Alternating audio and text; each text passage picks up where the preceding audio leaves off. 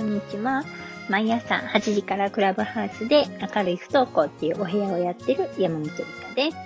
えー、今日は不登校の子は、と命の話をちょっとね、しようかなと思います。去年2020年、今2021年なんですけどね、2020年、えー、お子さんで小中学生、高校生かな、小中高かな。で、自殺した子ってね、499人いたそうなんですね。はい。あの、子供ね、自分で命絶つとかね、どんな世の中やって思いません？もう戦争中かみたいなね。でもね、自分で命絶っちゃう子がいるんですよ。で、去年が一番、まあ、人数最高値更新みたいな感じやったらしいんですけどね。うん、今年もね、それぐらいおんのかな？それ以上行くんかな？とか思ったりするんですけどね。あの、なんでね、自分の命を、こう、自ら、なくさなあかんねやろって思いません？で、いろんな理由があると思うんですよね。で、それ、まあもちろん不登校関係ない子もいるかもしれないんですけどね。うん。なんか追い詰められないと、そういうことはしないじゃないですか。だから何らかの要因で追い詰められて、そうなってしまった。っていうことですよね。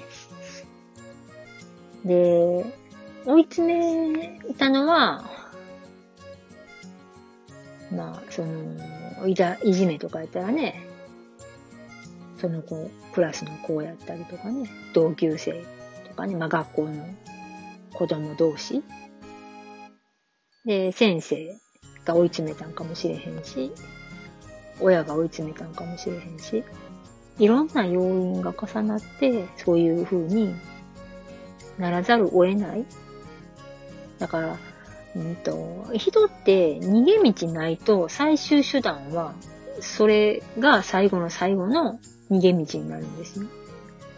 で全然ね、逃げていいと思うんですけど、その命絶つっていうのは、あの、あかんと思います。でもそれしか選択肢がなかったら、それは誰にも止められないんですよね。で、最終的に命は自分のもんやから、それを自分で逃げるために終わらすっていうのは、その人にとってはそれが最善の策やったんかなっていうことですよね。で、そうならないためには、やっぱりね、いろんな逃げ道ないと、そういう選択肢を選ぶんですよ。もう選びたいとか選びたくないとか置いといてね。だからそういう選択肢が選べ、選ばなくても済む世の中にしとかないと、だってね、苦しいことっていっぱいあるじゃないですか。あの、全くね、そういうことに当たらない人の方が多いかもしれないんですけど、やっぱり、うん、その、何人かの人は、そういう嫌なことがあるんですよね。で、その時に、最終手段に取らなくてもいいような逃げ道があれば、その人はそれを選ばないんですよ。そりゃそうですよ。もうそんなしんどいですよ。苦しいですよ。もうよっぽどですよ、それ。そういうのを選ぶっていうのはね。だから、うーん、うん、なんだろう。その、応答、例えばまあ、大人が逃げ道を塞いできたら、また違う別の逃げ道が見つけれたらいいしね。うん、なんかね、あのね、えっ、ー、と、あこの間も喋ったんですけど、あの家を居心地よくしたらっていう話をね、やったんですけどね、何回目かちょっと忘れたんですけど、家を居心地よくしたら、その子は家にいたくなるから、家を居心地悪くするようにしてますっていうご家庭があるんですよね、実際ね。でもそしたら、その子は、えっ、ー、と、家が居心地悪い、で、学校も居心地悪い、で、居心地いいとこがないってなって、追い詰められた時に、もうその子は選択肢ないじゃないですか。ね。だから、そうならないようにしないとあかんと思うんですね。うん。だから、あの、追い詰めたらダメなんですよ。追い詰めすぎたらダメなんですよ。逃げ道は、置いといてあげてほしいなと思いますね。命が一つしかないんでね。代わりがないじゃないですか。